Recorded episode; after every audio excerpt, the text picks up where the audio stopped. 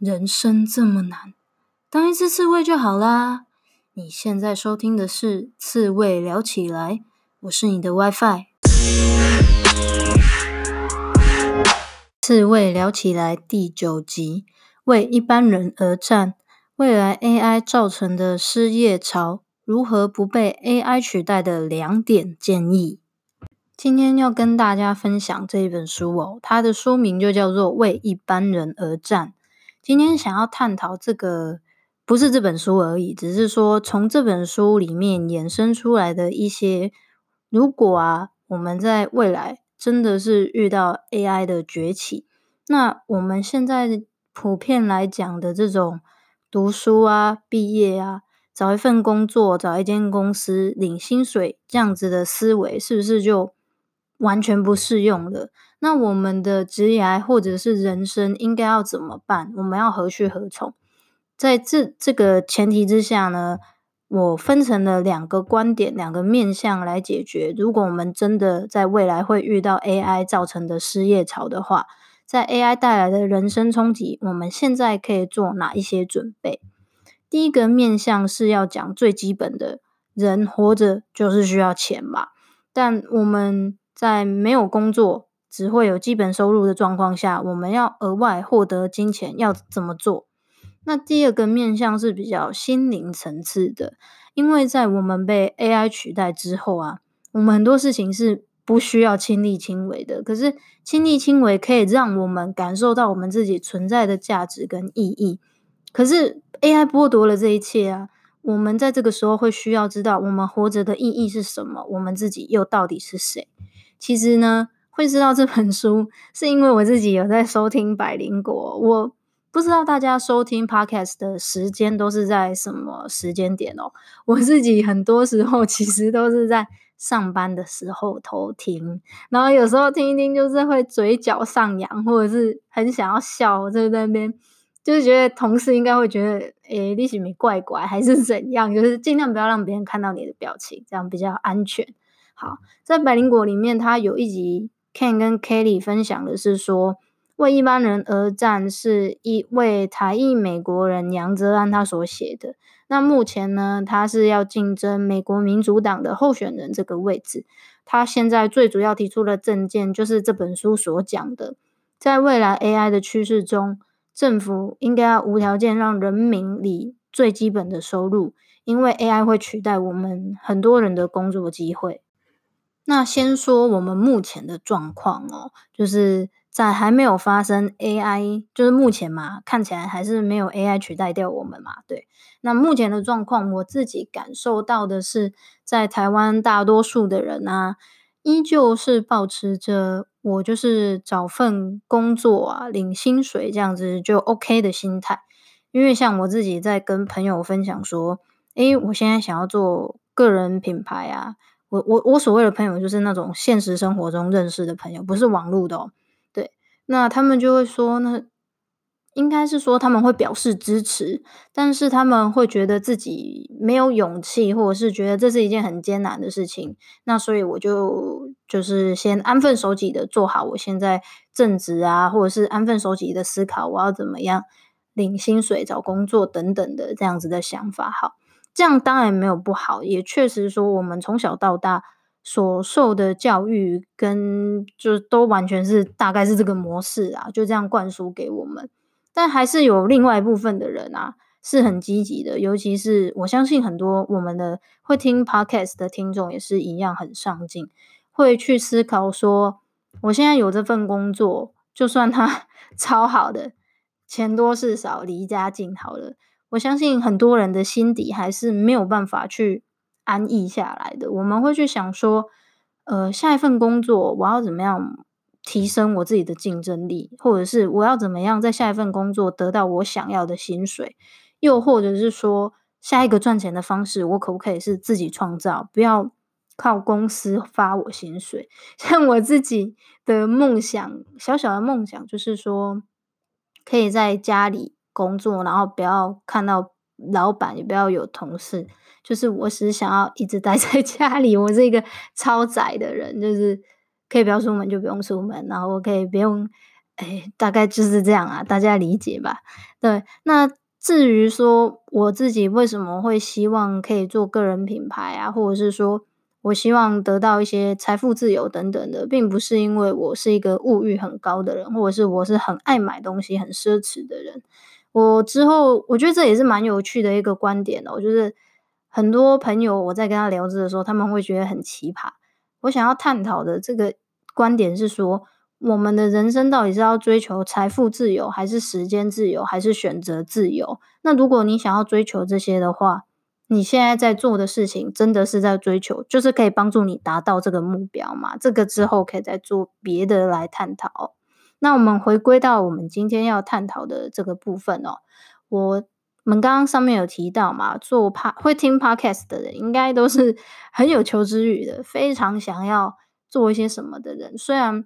我们在网络上啊，看到很多人好像都有在做个人品牌，或者是在当在创业，或是当 KOL 等等的。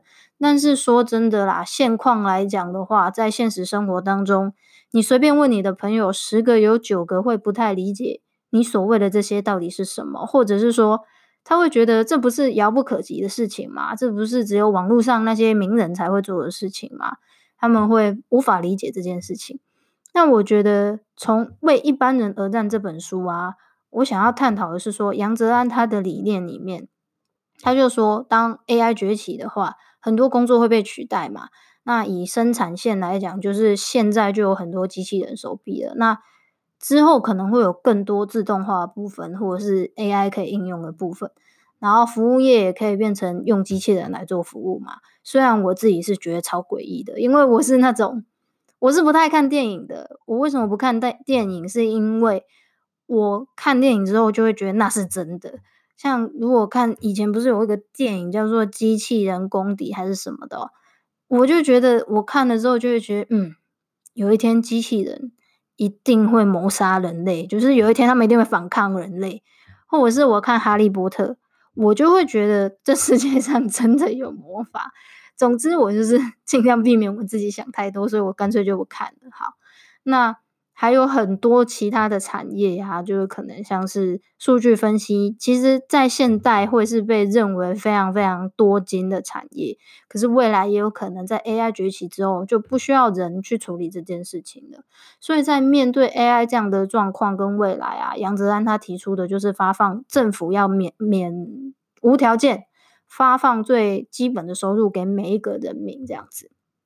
那在这样的状况之下，我想要讲就是两个应对之道嘛。我刚刚前面有讲到，一个是基本的人活着需要钱，第二个是心灵层次的，我们活着的意义是什么？我自己又是谁嘛？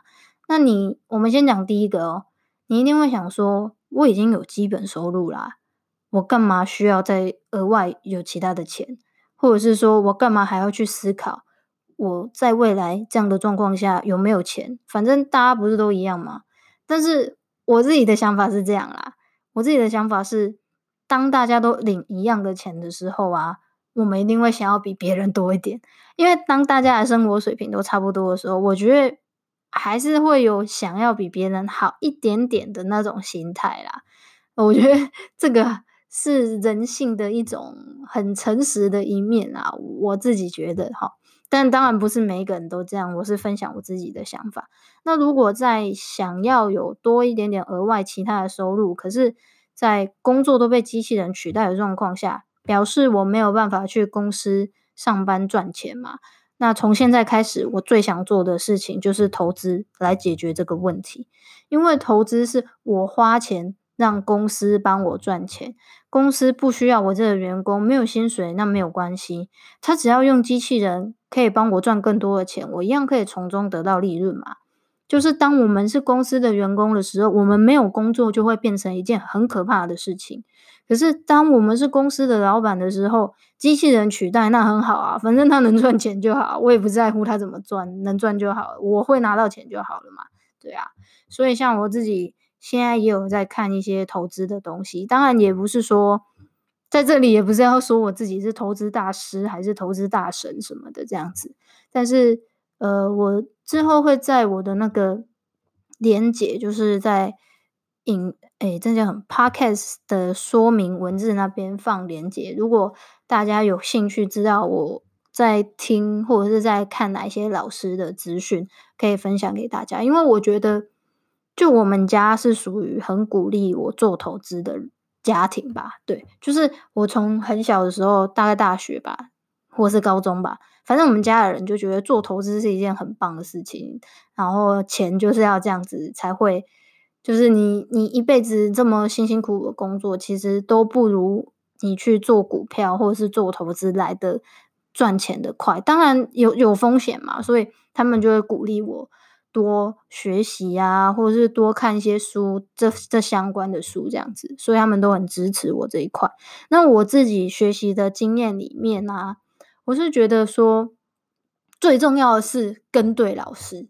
我觉得跟对老师真的超重要，就是你要去判定这个老师，因为我自己就是刺猬理论嘛，大家应该知道，我是一个我很喜欢一套很有逻辑，然后很万用又很根本的东西。我如果要学习，我就是想要找这种很有系统性的学习，我不喜欢。就是好像这里讲一点，那里讲一点，我也不想要那个老师说很会报名牌，就是说哦，一下跟你讲说哦，这只股票赶快进去买什么的，我不想要，我不喜欢这种东西，因为我觉得这种东西就是赌博而已，你不会真的是有逻辑、有系统的，然后稳稳的去做啦。所以我觉得跟对老师很重要，然后。有两个老师，分别是很不同的路线。一个是在做完全就是纯股基本面，然后就是叫你股票一直抱着的那种路线。那另外一个是我最近，我昨天才刚去上那个老师的课，然后是我表哥推荐给我去上他的课，他直接 就是他就直接叫我去上那个课，因为。他是在教技术分析的，然后我一直以来比较对这个没有什么太多的研究，但是我昨天去上过他的课之后，我觉得他的东西也真的很好用，就是在技术分析的面向来讲，他教的方法是非常受用的。但当然，你不一定要做技术分析的玩股票的方式嘛，因为我自己。比较不是倾向做技术分析的，我还是喜欢存股类型的，比较保守这样子，比较不会有太大的风险。但是我觉得学会看技术分析对你来说也是一件好事情，然后它可以帮助你去判断这只这只 这只股票未来是不是能够进场的点，或者是说这只股票它是不是能够继续爆，它会不会？看起来好像要跌，那它会不会真的跌？等等的，我觉得这是蛮重要的。所以如果两边现在我两边都听过，我觉得两边加起来互相运用是蛮好的。所以之后我会再贴在那个那个详细资讯那边，你们有兴趣可以再看看哦。这是纯粹就是我自己觉得还不错的老师，因为我刚刚有说嘛，跟对老师很重要，不要跟错老师，因为我觉得跟错老师就是 回很大。就是除了伤钱，然后有时候你可能听了这个老师的想法之后，你会很难改掉那个想法，所以我觉得蛮重要的。那我们在 AI 的浪潮之下失业之后，然后发了基本薪资之后，解决了金钱的问题了。我们现在要解决的就是我们我在心里对自己的质疑呢。现在的我如果预想未来会发生这样的事情，我会决定。现在就要开始做个人的品牌，那为什么要做个人的品牌嘞？我们先说一下哦。如果在未来拥有个人的品牌，对于这样处境的我们有什么好处？第一是我们在这样的状况下做个人品牌，可以凸显跟强化自己个人的特色，因为这个品牌完全就是依据你个人所延伸的内容，你所讲的每一句话都是你个人经验、生命历程所累积的成果。能提醒你自己记得自己是谁。那第二个，在未来拥有个人品牌的好处是，世界上啊没有办法有另外一个人跟你一模一样啊。你越做自己，你就越不会害怕自己被取代，因为就真的找不到另外一个跟你一模一样的人啊。那你就可以感觉到自己非常非常的独特。只是你要一直不断不断的去挖掘你自己，也需要有很多跟自己对话，跟发现自己优点的。这样子的思考态度跟视视角，那第三个呢，在未来做个人品牌的好处是差异化，就是我们最强的竞争力。我想啊，就算在以后有机器人啊，有 AI 的世界，我觉得 KOL 或者是部落格啊这类的东西一定还是会存在，只是或许会用一些我们意想不到的方式存在而已，就可能现在没办法预知吧。我想，那。你跟别人的差异就是你最大的王牌。那我们也提到嘛，这世界上就真的不会有另外一个人跟你一模一样啊。所以你越去挖掘这个，那你的竞争力就会越来越强。所以我觉得，以上综合来讲，我觉得如果未来真的这个状况，现在开始做个人品牌，对自己绝对是有帮助的。那今天呢，我们讨论的主题好像稍微严肃了一点点哦，但是。我自己是基于杨泽安他这个理论这本书的概念所延伸出来的想法跟对策啦，我是觉得蛮有趣的。大家如果有空的时候，也不妨思考看看哦。如果未来真的长这样的话，那我们现在可以做怎么样的准备？或许你会有跟我截然不同的想法或者是看法，或者是你还有其他的观点，也欢迎你分享给我哦。希望我们可以多多交流跟对话，也欢迎你去 Apple Podcast 下面帮我留言评分，然后也可以按订阅我，谢谢。另外要提的是，我觉得就是拜托大家，如果你有在听，真的欢迎你可以在 IG，你只要打刺猬聊起来，你就可以找到我了。为什么要希望大家可以订阅 IG 呢？主要就是因为。我我发现，对啊，就是我更新了也不会有人知道，因为我这个礼拜六有更新，然后我发现哇，礼拜六就是更新之后，真的很少人在听 Podcast。我相信大家可能跟我一样，都是上班的时候在听吧，对。那所以我想说，如果大家可以愿意来追踪我的 IG 的话，我每一次只要有更新，我都会在上面发布贴文，然后告诉你最新的主题是什么，然后大纲的内容也会写在上面。这样你看到就可以来，就是 Podcast 或者是你是在 Spotify 哪一个平台听都 OK。但是至少你知道我有我有上传新的一集嘛？对啊，所以拜托大家可以搜寻一下刺猬聊起来，追踪我哦。今天的节目就到这里啦，我是你的 WiFi，我们下次见。